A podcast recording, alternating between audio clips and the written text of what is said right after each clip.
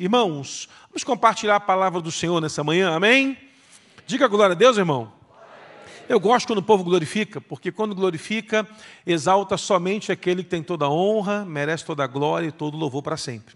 Amém? Pastor Felipe, Deus abençoe, chefe, está ele e a família aqui. Pastor Marival está aí também, homem do ex-nordestino, agora curitibano. Eu queria que sabesse comigo sua Bíblia no livro de segundo livro de Reis, capítulo de número 4. E o tema da palavra é tirando o veneno. Cuidado, tem gente que é tão venenosa que se morder a língua morre imediatamente. Não olha para não constranger a pessoa. Caso ela esteja perto de você, olha só para mim, porque você deve saber de coisas que eu não sei. Então, tem gente, irmãos, é tão venenoso que é um perigo. E hoje, essa manhã, nós vamos aprender a tirar o veneno e Deus vai nos restaurar e vai nos trazer uma nova dimensão na nossa caminhada. Quando olhamos, irmãos, em todo esse tempo de caminhada de fé, segundo Reis 4, a partir do versículo 38, eu tenho aprendido, irmãos, que nem sempre tudo aquilo que reluz é ouro. Nem tudo aquilo que aparenta ser, na verdade, é. É muito fácil as pessoas se travestirem de crente aos domingos. É muito fácil as pessoas é, nos enganarem com belos discursos, com belas canções e um movimento bacana. Mas a Bíblia diz que uma árvore se conhece pelos seus frutos, frutos que permaneçam. Nosso primeiro pastorado no interior do estado do Rio de Janeiro tinha na nossa casa um pé de jabuticaba. E a jabuticabeira lá de casa dava muita jabuticaba, só que ela ficava enferrujada. Já o vizinho do lado da minha casa tinha uma jabuticabeira igual, mas a jabuticaba dele não enferrujava. E eu falei para ele assim, rapaz, o que, que acontece com a sua árvore, que as jabuticabas são maiores, são mais bonitas, são melhores, e a minha está toda enferrujada, está morrendo, está feia. Ele falou, podem ser duas coisas. A qualidade da árvore porque ela pode ser uma espécie de jabuticaba não tão boa, ou como você cuida da árvore. Eu falei, o que é que você. Bom, já que eu não tenho como saber, não tenho como mandar para o laboratório uma folha para fazer o DNA da árvore. Então, o que, é que você faz para cuidar dela? Ele, eu coloco água todo dia no pé, então eu faço de um, uma vala em volta e coloco água e tranchar com aquela pé da árvore, porque jabuticaba tem que ter muito líquido, muito líquido, muito líquido, muito líquido. Falei, vai dar muito trabalho. Peguei uma mangueira, fiz os furos na mangueira, coloquei em volta da árvore e abri a mangueira, e era só isso que eu fazia. Simples assim. Na colheita seguinte, as frutas estavam melhores. Não adianta dar frutos se não há também cuidado com a árvore. Tem muita gente que frutificou muito na igreja, mas não cuidou das suas raízes Raízes mal cuidadas geram frutos danificados. Esse é o grande problema.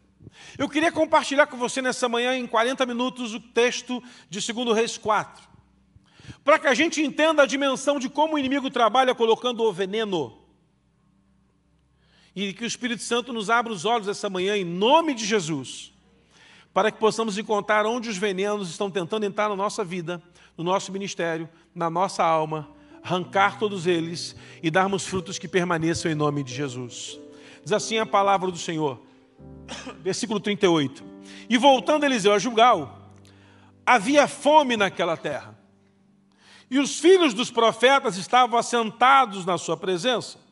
E disse ao seu moço: Põe uma panela grande ao lume e faz um caldo de ervas para que os filhos dos profetas, para os filhos dos profetas. Então um saiu ao campo a apanhar ervas e achou uma parra brava e colheu e encheu a sua capa de colossítidas. E veio e as cortou picadas e as colocou na panela com um caldo, porque ele não a conhecia.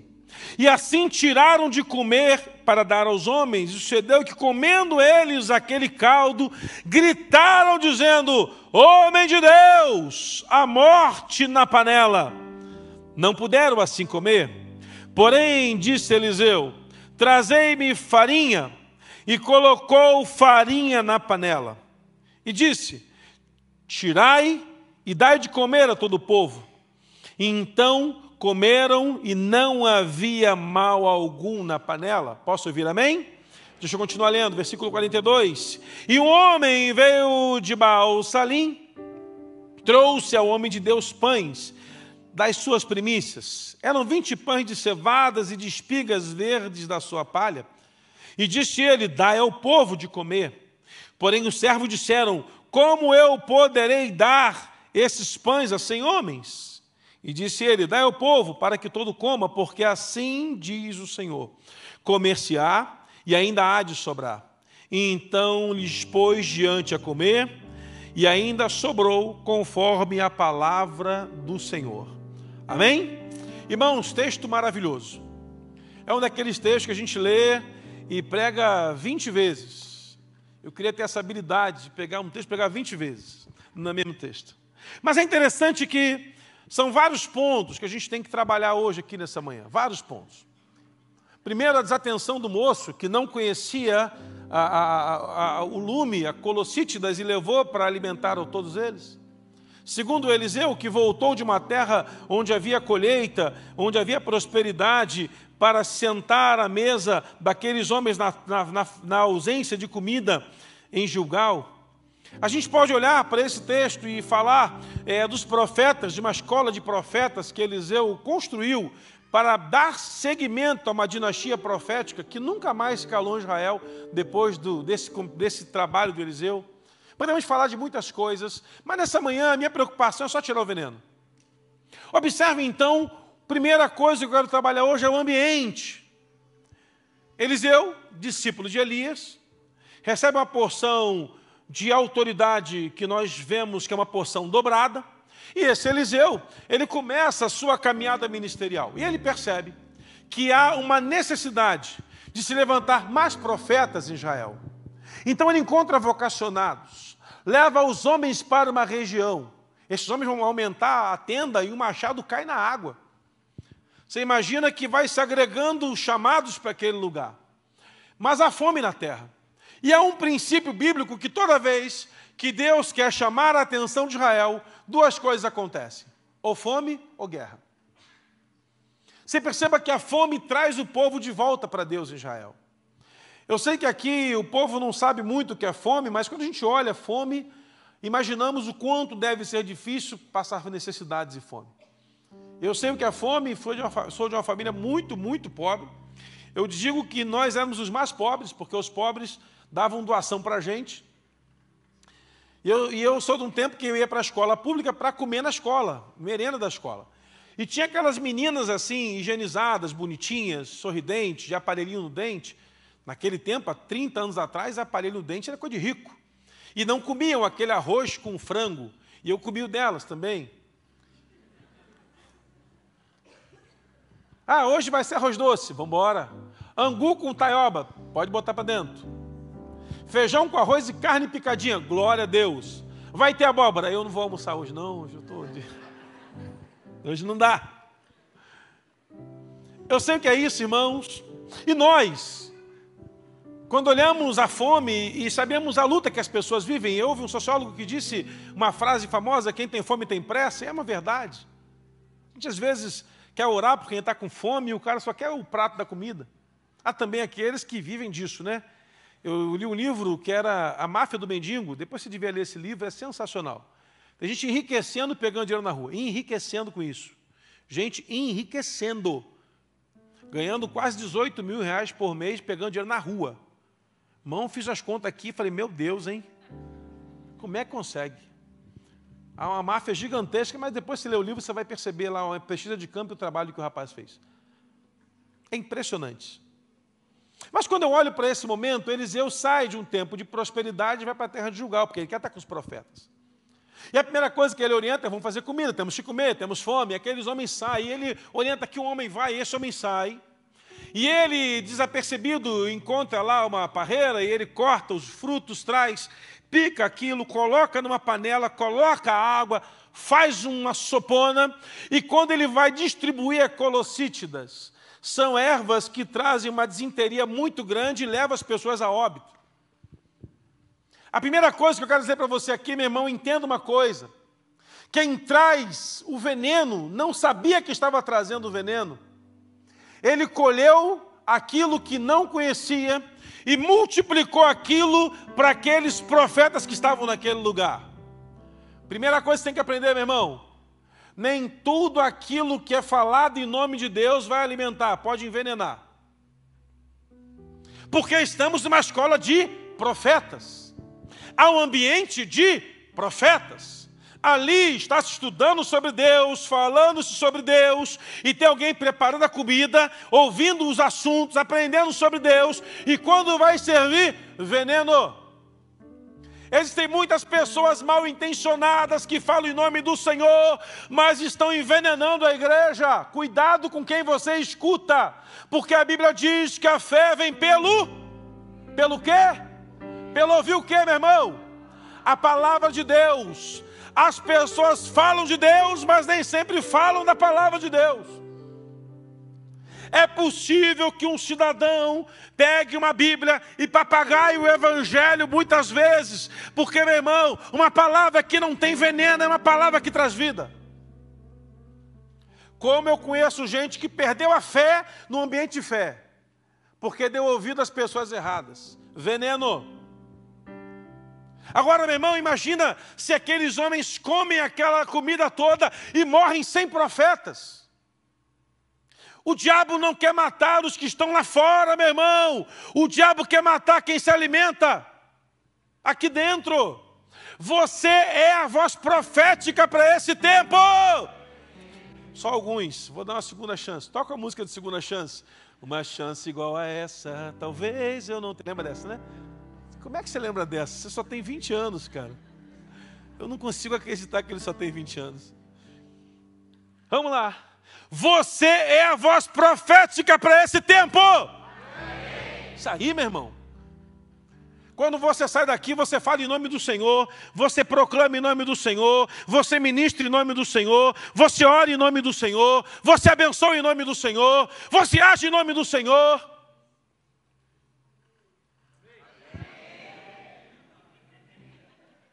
Achei que eu estava na igreja errada. Você faz em nome de quem, meu irmão? Ao longo da história, construiu-se uma terceirização da palavra profética. A gente pega a pessoa e leva para o pastor orar por ela. Pega a pessoa leva para o pastor fazer a visita. Faz a célula e o pastor lidera a célula. E aí foram matando os pastores. Aí descobriu-se que todo crente cheio do Espírito Santo, que é cheio do Espírito Santo, diga amém tem autoridade para levar a palavra do Senhor aos quatro cantos da terra. E aí o diabo se arrebentou, porque ele achava que assim, ah, a igreja não vai conseguir, por isso a igreja avança, porque você recebeu o poder, ou desceu sobre você o Espírito Santo, e você se tornou testemunha em Jerusalém, Judéia, Samaria, os confins da terra que chega ao Brasil, Paraná, Curitiba, o bairro que você mora, a rua que você mora, o condomínio que você está, o prédio que você mora e o andar que você habita. A autoridade foi dada a nós. Somos a voz profética para esse tempo. E aí o diabo vai e pega alguém desapercebido que até está bem intencionado, ele quer alimentar, mas ele está trazendo veneno. Por isso Jesus disse: examinai as escrituras, porque cuidaste nela a vida eterna, e são elas que de mim testificam. Nem todos que falam em nome de Jesus estão autorizados a falar ao seu ouvido, irmão. Cuidado. Cuidado com o que você escuta. Cuidado com o que você canta. Cuidado com quem você compartilha a sua dor. Cuidado com quem você coloca a sua necessidade. Cuidado. Cuidado. Vou te contar um segredo, meu irmão. Só não fala para ninguém. Perto de mim todo mundo é crente. Não, eu estou falando sério. Quando eu chego, todo mundo muda. O pastor chegou. Oh, aleluia. Santo, santo, santo, Deus onipotente. Perto de pastor, todo mundo é crente. Te aconselho a ler um outro livro. Quem é você quando ninguém está olhando? É lá que o pau canta, meu irmão. É lá sozinho na internet. Quando não tem ninguém perto de você, é naquela viagem que você faz e fica fora de casa e a tua mulher está longe ou o teu marido está longe. É lá que o Satanás está botando a perturbação no teu juízo. Eu li uma vez, eu ouvi um, pregador falando de um pastor que foi pregar num lugar, ficou hospedado no hotel. Acho que eu li no livro isso. Ele estava num quarto de hotel e uma mulher ficou assediando ele, ele jogou a chave pela janela. Vai que a mulher, vai que dá vontade de abrir a porta. Aí de manhã ele ligou, estou sem chave, que eu joguei pela janela, acha e abre para mim. Pastor, não está sendo muito radical, não. Os não radicais vão para o inferno. Porque o Evangelho nos cobra dureza, irmão. É paulada. É difícil. Santificar, meu irmão, é arrebentar a joelho, é passar a madrugada acordado, é perder sono, é estar tá dirigindo, dizendo, Senhor, me visita porque eu não estou aguentando. O veneno, meu irmão, entra sorrateiramente, às vezes é trazido para nós por alguém bem intencionado. Eu estava um dia no gabinete e uma moça me trouxe um livreto. Pastor, ganhei esse livro, o que, é que o senhor acha? Quando eu peguei ele, meu, não lê não. Por quê? Colossítidas vai começar dando em você desarranjo intestinal e depois te mata. Começa matando aos pouquinhos, porque, meu irmão, o, o, veneno chegou e ele foi picadinho, sendo colocado na panela. Agora, uma outra coisa: o que colocam na panela da sua casa? O que o professor colocou na cabeça do teu filho na escola? Pai, se você perdeu para o professor dele, é porque você não examinou as escrituras e não imprimiu no coração dele a palavra de vida. Um pai apaixonado por Jesus transforma filhos apaixonados por Jesus, netos apaixonados por Jesus, bisnetos apaixonados por Jesus. Mas teu assunto na mesa é falar mal de mim, domingo de manhã.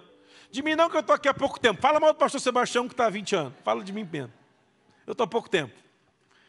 Mas é o frango que põe na mesa e fala assim: ah, pastor, hoje, né? Estava meio grosso. É, meu irmão, a palavra é dura para ver se você se conserta. Não, pastor, mas eu estou bem. Não, a palavra é para o irmão do lado, né? nunca para você. É sempre o irmão do lado.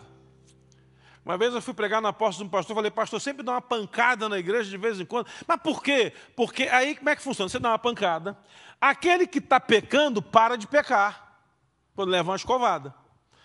O que está pensando em pecar, já nem peca mais, porque já tomou o preventivo. E o que não está pecando fica assim, é isso aí, fala a Deus, aleluia, continua. Então atinja todos os auditórios. É é a manha, tem que ter a manha, senão não entra não. Sexto sono profissional. Doce, doce como mel. É desse jeito, irmão. O que, é, o que circula na mesa da tua casa? Quando você senta para falar da vida, é da sua ou da dos outros? O que compartilhamos com nossos filhos, com a geração futura? Tem pais colocando venenos no coração dos filhos dentro de casa. Tem pais colocando veneno no coração dos filhos dentro de casa. Tem gente sendo atada pela família. Lázaro foi atado pelas suas irmãs e colocado no sepulcro. E Jesus falou assim: sai para fora. E o Lázaro saiu, nem sei como, ter pulando com uma, como, como um canguru. E aí Jesus, Jesus falou assim: agora vocês desatem, desatai-os, porque vocês ataram. Você tem que voltar lá por honestidade e se desculpar com pessoas da sua casa que você criticou a igreja, que você falou mal da igreja, que você criticou pessoas da igreja, porque no final das contas é aqui que eles vão parar. Pessoas não são ganhas pelo discurso, mas são ganhas pelo exemplo. As pessoas à nossa volta reconhecem quem nós somos.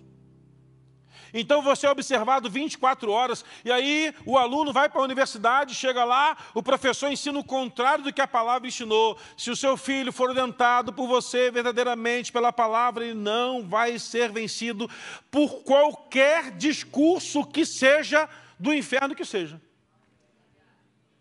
Porque quando ele esconde a palavra no coração, o salmista nos ensina: escondi a tua palavra no meu coração, para eu não pecar contra ti. Eu era um aluno que arrumava treta na faculdade, mas eu estava lá para isso. Eu arrumava confusão das maiores, porque eu aceitava qualquer coisa, mas não aceitava que falassem da minha fé. Eu ficava ofendido quando falavam da minha fé. E aí eu ganhava rótulo de aluno chato, aluno encrenqueiro, aluno aquilo outro. Então o professor falou assim: meu filho, eu só vou te pedir um favor. Você argumenta bem, você é inteligentíssimo. Ah, muito obrigado, mestre. Vamos ver na prova como é que vai ser, né? Porque é na prova que a gente prova esse negócio, né? E aí ele, olha, mas você, assim, você fala coisas que é contra o que eu estou ensinando. Eu falei, mestre, mas você fala coisas que é contra o que eu acredito. Aí a gente fica numa situação desconfortável. Ele me disse que o homem veio do macaco. Eu falei, não, eu não. Não veio, não. Não veio do macaco. Aí ele veio, eu falei, não veio, ele veio. Eu falei, eu garanto que não veio. Aí ele, como é que você prova que não veio? Professor, me prova o senhor que o homem veio. Não, ah, os homens vieram do macaco. E quando é que parou de macaco virar homem na história? Que tem macaco até hoje. Tem macaco, está aí até hoje. Até hoje tem macaco aí. Ó. E eu não vi nenhum chimpanzé virar homem. Aí ele, não, mas é o seguinte: é que caiu um meteoro na Terra e matou só a espécie que virava homem. Falei, o senhor acredita nisso mesmo, professor? O senhor com doutorado em psicologia, o senhor acredita que caiu um meteoro na Terra e o meteoro teve uma radiação poderosa para matar só os macacos que viravam homem, não matou os ancestrais deles que virariam homem, nem matou os homens? Professor, com todo respeito, com todo o seu doutorado, eu respeito, seu pós, não, eu sou pós-doutorado, está só piorando, eu respeito. Mas eu prefiro crer que há um Deus soberano no céu e na terra. E os crentes já começaram a falar amém na sala de aula, né? Assim mesmo. Amém que do pó da terra formou o homem, sopou nas narinas, e aí se tornou alma vivente. Deu tudo errado, e aí ele mandou Jesus. Aí comecei a falar, ele, não, chega não, deixa eu só terminar, pessoa. Para nos resgatar para a eternidade, com o corpo transformado, restaurado, sem dor, sem... Aí ele, não, o negócio do macaco eu estou repensando. Falei, isso tem que ler a Bíblia. Sabe o que acontece, meu irmão? Nós não colocamos a palavra. Meu irmão, o teu filho aprende Pitágoras, ele aprende teorema de Pitágoras, o cosseno A, o cosseno B misturado, que a samba dos dado dos catetos é igual ao do hipotenusa. Aprende, ensina a palavra para ele. Não, mas está muito. Está não, está novo não. Está novo não. Está novo não. Pastor, mas não posso obrigar. Pode sim, senhor. Se obriga a aprender matemática, obriga a aprender inglês, obriga a natação. Vai ler a Bíblia assim, mas não gosto, eu também não gosto de ler, vamos lá. E capitão do exército, rei da Síria, vai lendo. A base é em casa. E aí o diabo falou: não, a base é na igreja. Mentira, a base da fé é em casa. A base da fé. Você não pode chegar assim lá no flock e falar, viu? De primeira. Tomei tanta bronca essa semana. Tomei tanta bronca essa semana que eu não posso errar de novo. Você não pode pegar a criança num floco e falar, ó, oh, professora, ensina aí, ó, que eu não, não, não, não, não. Irmão, se a sua paixão for pela palavra de Deus, fique tranquilo. A paixão vai incendiar sua casa de uma forma tão poderosa que os seus filhos vão querer vir para casa do Senhor até quando não, não dá, não, eu quero ir sim. É culto só da terceira idade, eu vou lá para entregar salgadinho. Não, e comer também. Eu vou lá. É assim que funciona, irmão.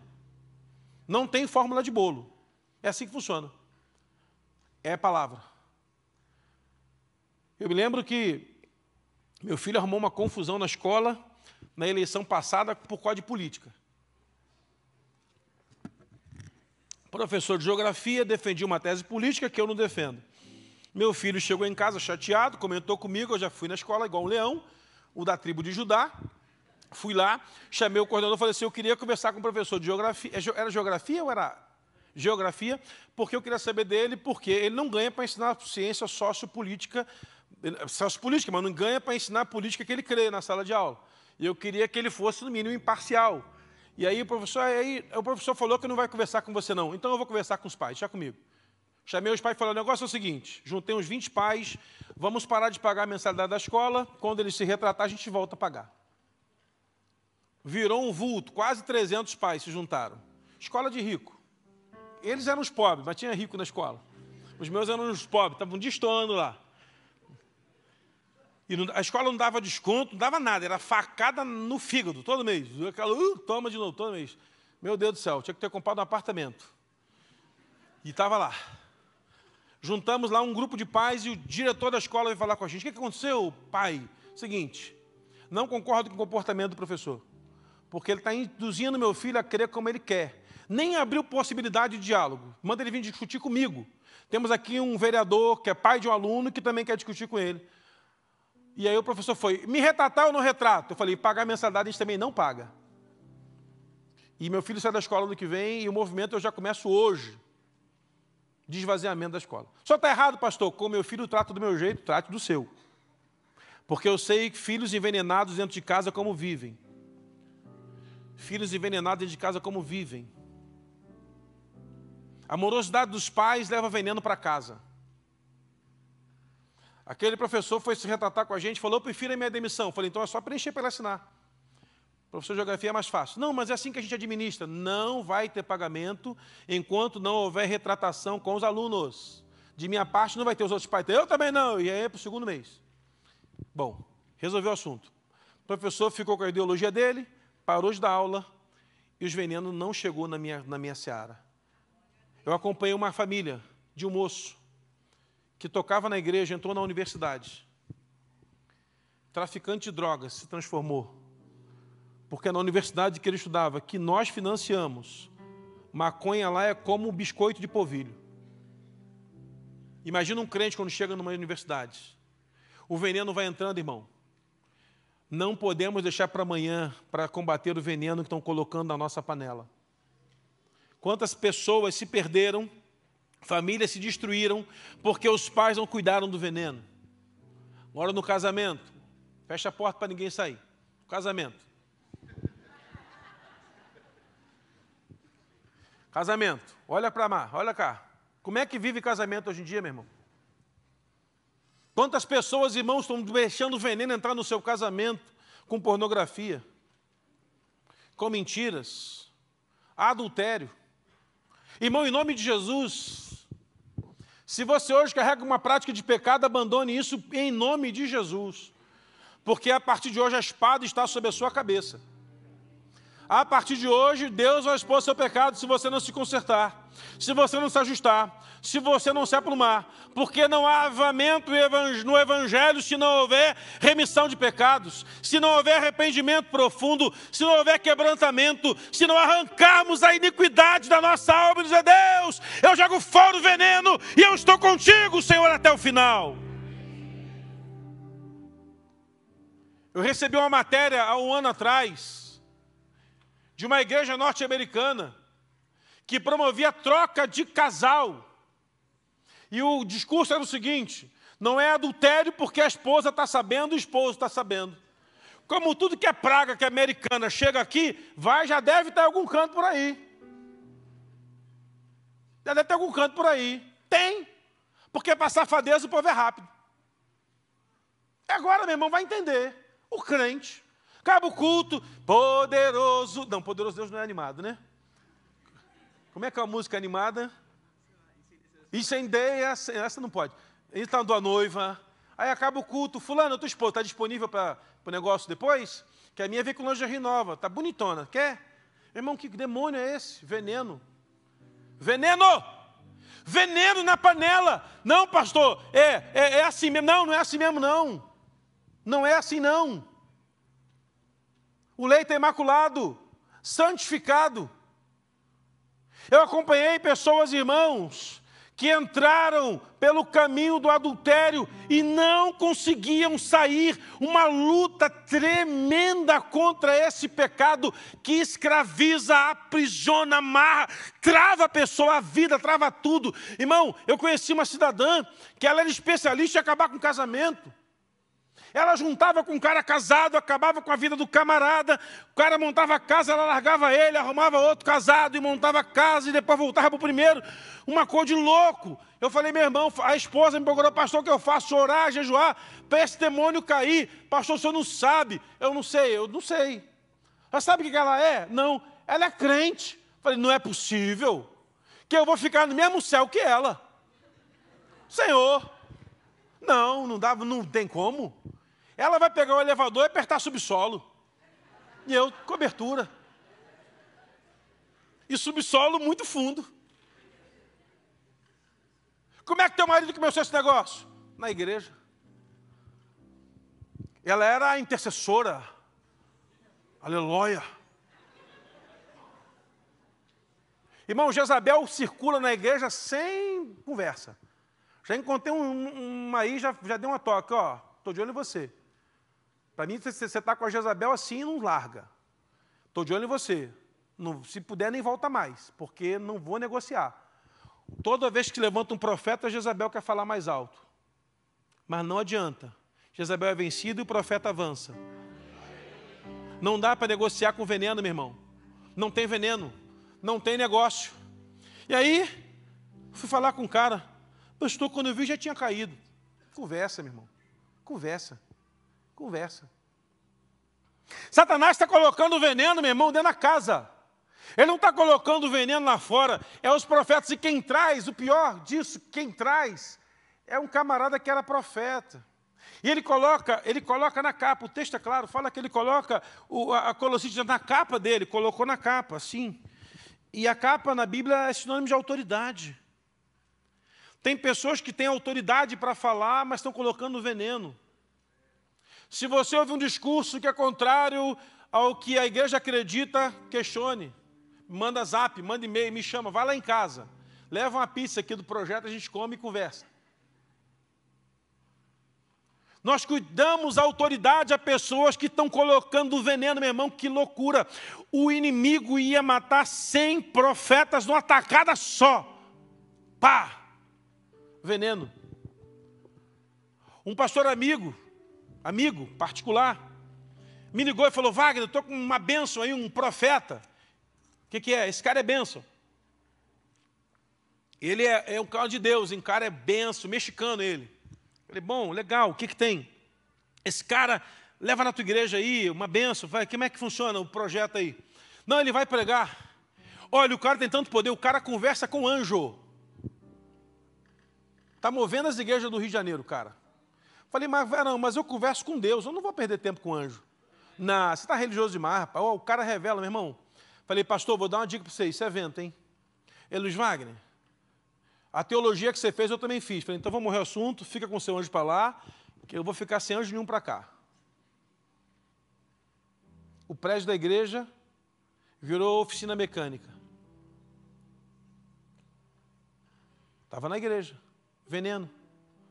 Ah, ele conversa com anjo, meu irmão. A Bíblia diz que se algum outro evangelho que vier, que não for o evangelho que está trazido para a gente há dois mil anos e nós não sabemos, e em nome de qualquer anjo que desça para pregar, ele é anátema, é maldito. Que loucura, meu irmão. E eu vi no Facebook, na época, igreja entupida de gente, para ver o profeta que fala com o anjo. E eu vejo igrejas vazias, quando o profeta fala em nome do Senhor. É muito mais fácil, irmão, ouvir o que o anjo está falando do que o que o profeta está dizendo. É doloroso saber, meu irmão, que quando falamos em nome do Senhor, de vez em quando a palavra é de conserto, é de aperto, dói na gente que está falando, para quem prega sabe o que eu estou dizendo isso aqui. Pastor, mas você podia trazer uma palavra de vitória. Eu também queria, meu irmão, só vai dar certo e não sei o quê, e vamos lá, meu irmão. É bom, mas não é. Jeová está mandando assim: apruma o povo, alinhe o povo, porque farei maravilha no meio de vós. As maravilhas virão quando houver santidade. Então, meu irmão, tira o veneno. Tira o veneno. Esse moço que envenenou, primeiro ele se contaminou. Primeiro ele se contaminou para depois ele contaminar os outros. Cuidado com o que é trazido a você em nome de Jesus, porque nem tudo que é falado em nome de Jesus vem dele. Isso é assim, foi assim e será assim para sempre. Pastor, mas como é que eu vou examinar se é em nome de Jesus? Aquilo que traz paz e testificação ao seu coração é um primeiro passo. Segundo, conheça da palavra. Um advogado tem que entender do Código Civil. Porque um advogado que não sabe do Código Civil, eu acho que ele vai ter problema. Um médico tem que saber de anatomia.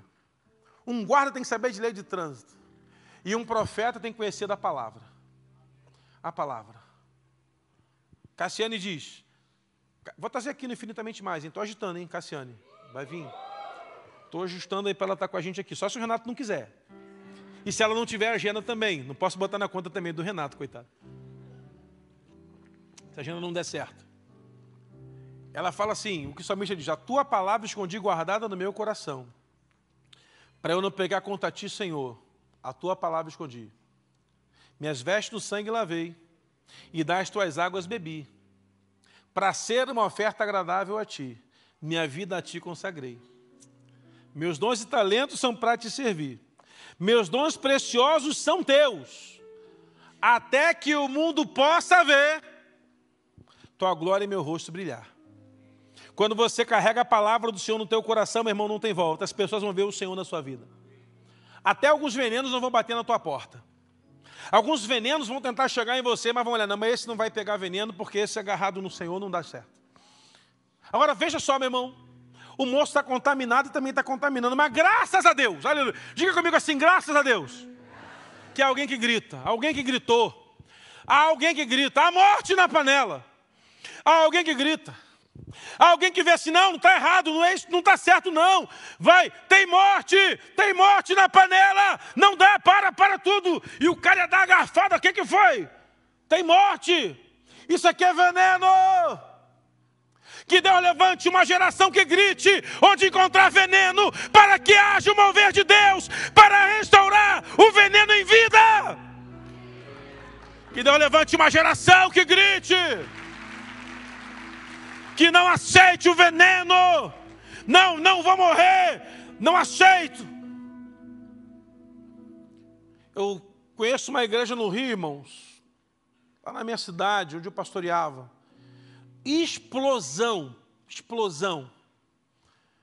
Uma coisa de maluco, assim, culto, cinco horários, mil lugares, igreja entupida de gente. Uma coisa louca, assim, igreja entupida, lotada, assim, lá que eu posso falar, lá você não vai saber quem é também, posso falar, depois se eu soltar o nome edita. Lotada, lotada, lotada, entupida, entupida. Pastor falou, Vaguinho, quando é que você pega aqui? Pastor, eu vou preferir deixar para outro dia. Vamos lá, cara. Você é uma voz. Não, mas não tô, a voz está calada. Esse moço, líder principal, filhos fora do casamento, tinha uma amante que ia para o culto, que sentava lá da esposa. A cidade inteira, a cidade toda sabe, a cidade toda sabe. Eu estive com ele almoçando e falei, cara, eu queria falar contigo, varão. Tá feio, hein? Tá feio.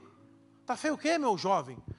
Todo mundo sabe dos teus trambiques na cidade. Que você é funcionário fantasma, que a sua mulher recebe rachadinha, que você. Todo mundo sabe, varão. Todo mundo sabe, eu estou querendo te alertar.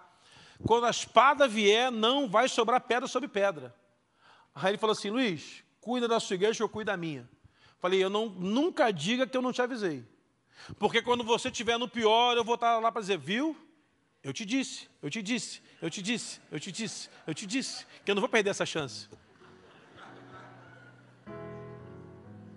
Todo, não, a cidade toda. A cidade toda sabe. Toda, toda, todo mundo, a cidade toda. Um milhão e cem mil habitantes sabe da, da treta. Lotado de gente. Sim, ó. O cara quer trocar a, a, mulher mais velha pela novinha, vai tudo pegar isso dele. O cara tem uma de 40, quer trocar por duas de 20. Lá é o lugar. Brigam comigo, estou indo para lá. Você sabe que tem tá, pastor, mas Deus vai cuidar. Então vá com as suas colossítidas juntos. Impressionante. O que acontece? Alguém grita. O profeta é o que grita, dizendo o seguinte: tem veneno na panela. O profeta é o que grita: homem de Deus, tem morte nessa panela. Vai morrer todo mundo. Mas louvado seja o Senhor, porque o moço que trouxe veneno era inocente. Louvado seja Deus que comeram só um bocadinho e aí, o profeta fala: irmão, tem farinha? Tem, tá farinha. Coloca a farinha na panela. Ah, vamos lá. Agora come que acabou a doença. Sabe o que me chama a atenção, meu irmão? Eles poderiam jogar tudo fora, pegar a panela e jogar fora. Uf! Mas se levanta um profeta para restaurar o que estava construído. Seu casamento está mal, meu irmão, não jogue ele fora. Deus vai restituir seu casamento em nome de Jesus. Pastor, meu casamento está envenenado. Se tem morte na panela, nessa manhã, Deus vai colocar o antídoto que vai tirar o veneno e vai restaurar a sua casa em nome de Jesus. Ah, mas tem morte na minha empresa, eu estou sonegando, eu estou roubando. Hoje Deus vai colocar o antídoto do veneno e vai restaurar a sua empresa em nome de Jesus. É porque, pastor, eu vou jogar só um pouquinho fora o que está na cumbuca. Tudo bem, a panela está cheia ainda. Irmão, até para jogar o veneno fora, você depende de uma voz profética. Não é tempo de jogar fora aquilo que você construiu, preparou, estruturou para alimentar. Não é tempo de jogar fora. Não é tempo de jogar fora, ainda há restauração. Aquele profeta fala: Bom, tem farinha? Dá farinha aqui. E ele bota a farinha na panela e vai, e mexe, e mexe. E agora vamos comer. E todos comem. E o milagre, meu irmão, não é aqueles homens não terem uma desinteria, eles não serem envenenados porque alguém, em nome do Senhor, tinha algo para restauração. A igreja foi levantada pelo Senhor para pegar pessoas envenenadas, que estão entupidas de veneno, e trazer ela uma palavra de vida, o alimento do céu, e restaurá-la em nome de Jesus. Como vi gente ruim, meu irmão, chegando na igreja, gente braba, gente complicada que difícil, talvez seja você, essa pessoa que chegou aqui se arrastando. Ah, eu vou lá, esse pastor aí, não sei não, hein? Não aguento mais. E aí o Espírito Santo foi lá e acabou com o veneno. Porque a igreja é lugar para tirar veneno. Tirar veneno. É aqui que a gente vai botando uma farinha aqui, porque farinha é a matéria-prima do pão para o hebreu. E o pão aponta para o pão da vida, que é Cristo. Eu tenho certeza que aquele que come do pão da vida jamais tem fome, aquele que bebe da água que ele dá jamais tem sede. E se você comer do pão da vida e beber da água da vida, você vai ficar sem sede, sem fome, porque a sua alma será saciada pelo poder do Espírito Santo em nome de Jesus. Nada sacia a nossa alma senão Ele. Jogou o veneno fora, pronto. Não, restaurou tudo.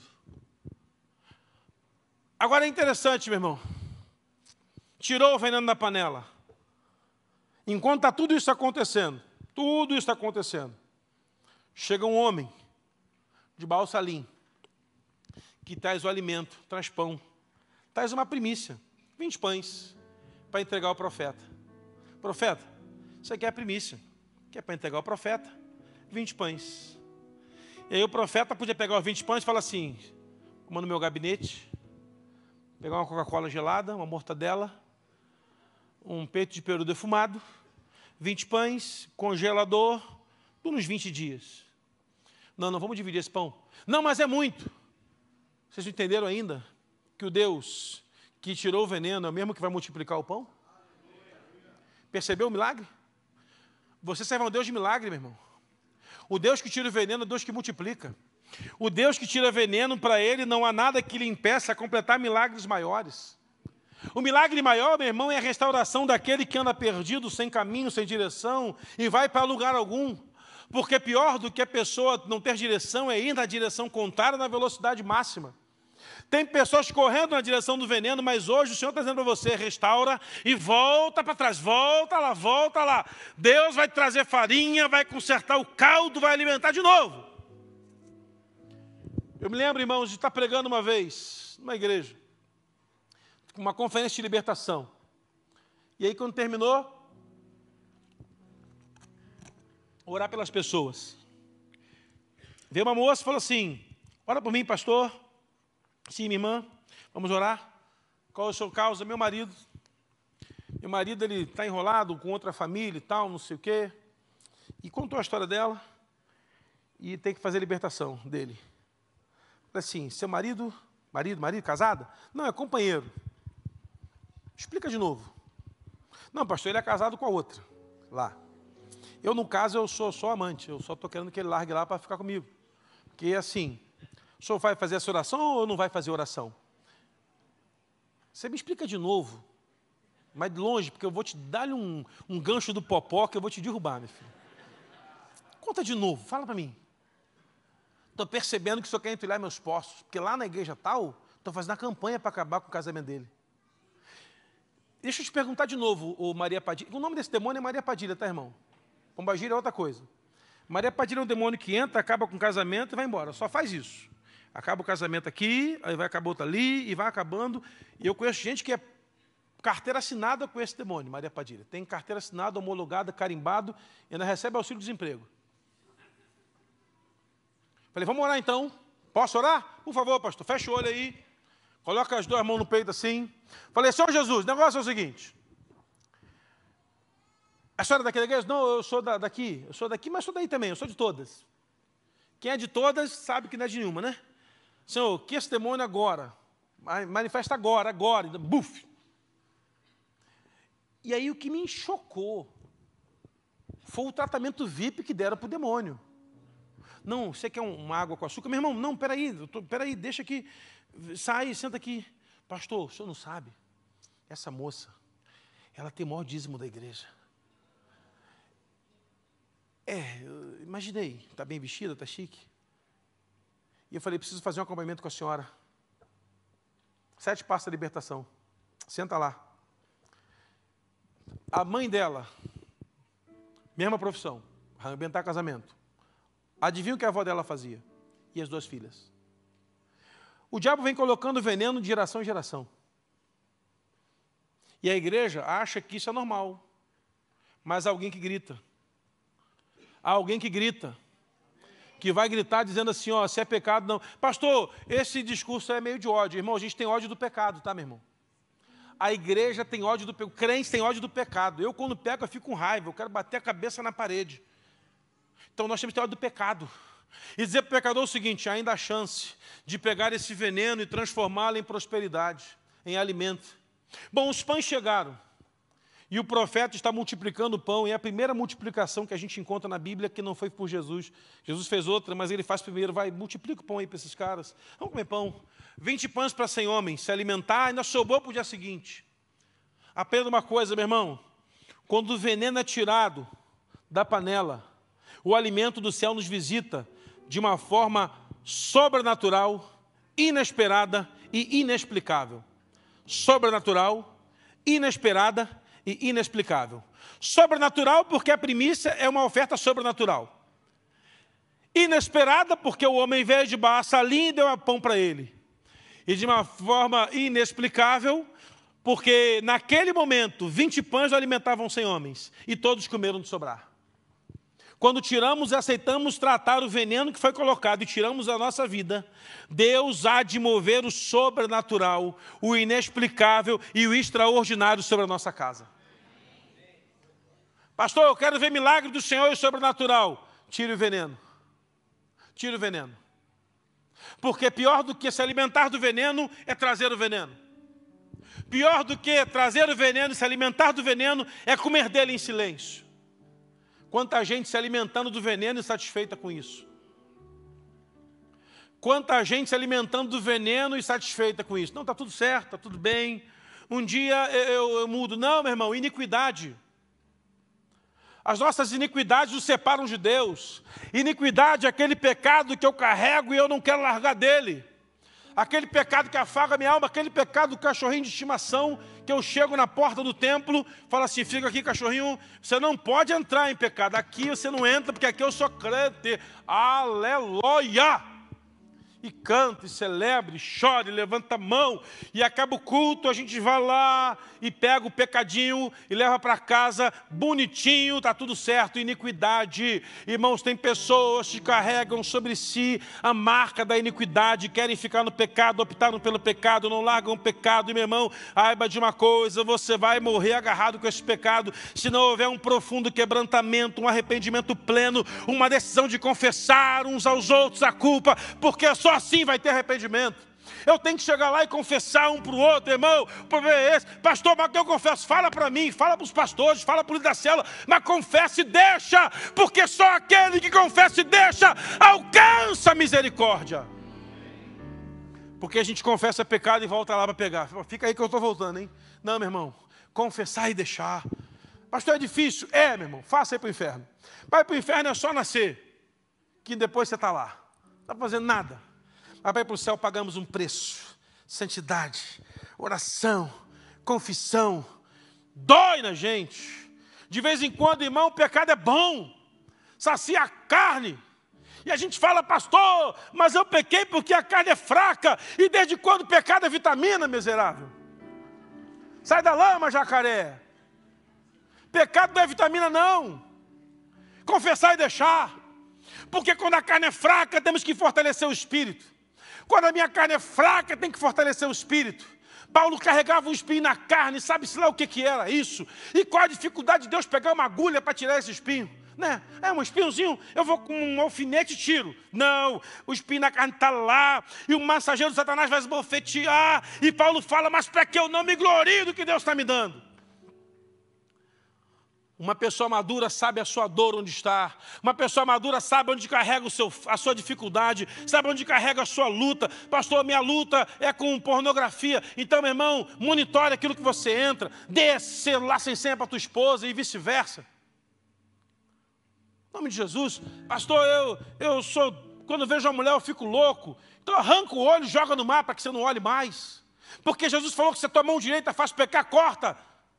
Então, meu irmão, é sacrifício, é luta, mas uma coisa é garantido: quando estamos andando segundo o propósito daquele que nos chamou, andamos na direção do milagre, do extraordinário, do sobrenatural e caminhamos de a passos largos para o tempo do novo de Deus em nossa vida. O agir de Deus só acontece quando eu grito quando tem veneno. Tem morte! Tem morte no meu casamento socorro o ministério de casais. Tem morte com meu filho, socorro o ministério jovem. Tem morte com os pequenos, socorro o ministério infantil. Tem morte, vai acabar, não vai dar certo, socorro. Grita, meu irmão, grita. Enche o nosso gabinete de problemas, a gente ganha para isso e bem por sinal. Olha só, hein? Ganha bem por sinal. Ganha bem trabalho que eu vou dar para vocês esse ano ganha para isso. Eu, meu irmão, eu não me incomodo de passar 24 horas aqui resolvendo problema de casal. Não me incomodo. De passar, não vou, não vou. Já saí de gabinete, cheguei 7, saí 3 da manhã. Vamos lá, vai resolver, hoje resolve. E resolveu. Sabe por quê? Porque esse é o chamado que Deus deu à igreja. Reconciliação. O ministério da reconciliação está sobre a igreja do Senhor. Então grite se a morte na panela, grite. Comportamento estranho dos filhos, grite. Grite. Grite alto. Grite nos lugares onde você vai ser ouvido e vão te socorrer. Grite alto. Se é uma enfermidade física, grite alto. Se é opressão, bate na porta da libertação. Grite o mais alto que você puder. Mas não volte para casa com veneno. Não volte com veneno. Não volte pro veneno. Retire o veneno em nome de Jesus. Retirar o veneno é gritar. Gritar pelo socorro que vem do Senhor. Gritar para que homens e mulheres de Deus se estabeleçam na sua vida para te abençoar. Procure alguém para mentorear você, para que você conte as suas lutas, seus venenos, em nome de Jesus. E se porventura você colocou veneno em alguém, vai pedir perdão ainda hoje. Porque agora você não é mais inocente, tem uma espada sobre a sua cabeça. Peça perdão pelos venenos que você já colocou na vida de muita gente. Peça perdão pelos venenos que você colocou no meio da célula, no meio da igreja, na escola bíblica, na sua família, no seu trabalho. Pastor, mas eu estava bem intencionado, botei na capa, estava bem intencionado. De boa intenção, irmão, ó, o inferno está assim. Ó. Não há boa intenção quando cometemos o errado. Que o Senhor possa saciar nossa alma. Que o Senhor possa alimentar o nosso ser. Que possamos terminar o ano 2024, meu irmão, frutíferos, abençoadores, gritando pelas ruas que o veneno saiu, que o veneno saiu, que não estamos mais infectados, não estamos mais inflamados. Porque, meu irmão, se o veneno pega você, o médico vai te passar o antídoto. Mas graças a Deus que o médico dos médicos passeia nessa igreja nessa noite. O médico dos médicos passeia essa hora aqui, no meio do povo, arrancando veneno onde está alojado e falando: sai veneno! Porque o tempo da prosperidade, do alimento, do sobrenatural, do extraordinário vai chegar. Pastor, quando a minha alma é saciada pelo veneno, tenha sede e fome de Deus. Tenha sede e fome de Deus. Ah, mas a minha alma é saciada pelo veneno. Não é, meu irmão, a gente gosta de pecado, todo mundo gosta de pecado, alimenta a carne, mas não, eu tenho que saciar minha alma. E quem sacia minha alma? Jesus. Só Jesus. Pega essa mão bem alto e começa a orar. O moço aceitou Jesus. E esse moço usava maconha, mas muita maconha, andava com tudo errado. E esse moço um dia saiu de casa com a Bíblia. Está vindo para a igreja. E ele passava pelos amigos, e aí, vai para a igreja? Eu vou. Vai beber hoje não? Não. Ó, tem um monte de mulher aí, quero não. Tem maconha? Quero não. Ah, por que, que você não quer mais isso? Contei Jesus. Alguém, quando o veneno é arrancado da alma, não consegue estar nos ambientes onde o poder de Jesus não se manifesta mais. Largou. Esse moço, irmão, lutou. Pensa numa luta, irmão. Pensa numa luta. Eu falei, vou, vou lutar contigo, varão. Vamos lutar junto. Guerra, guerra, guerra, guerra, guerra, guerra. Esse moço, cada semana é para a igreja com uma moça diferente. Falei, você tem que parar com esse negócio aí, cara. E que uma, uma namorada só, dois anos sem namorar. Jogamos o chip do celular dele fora, compramos um chip novo.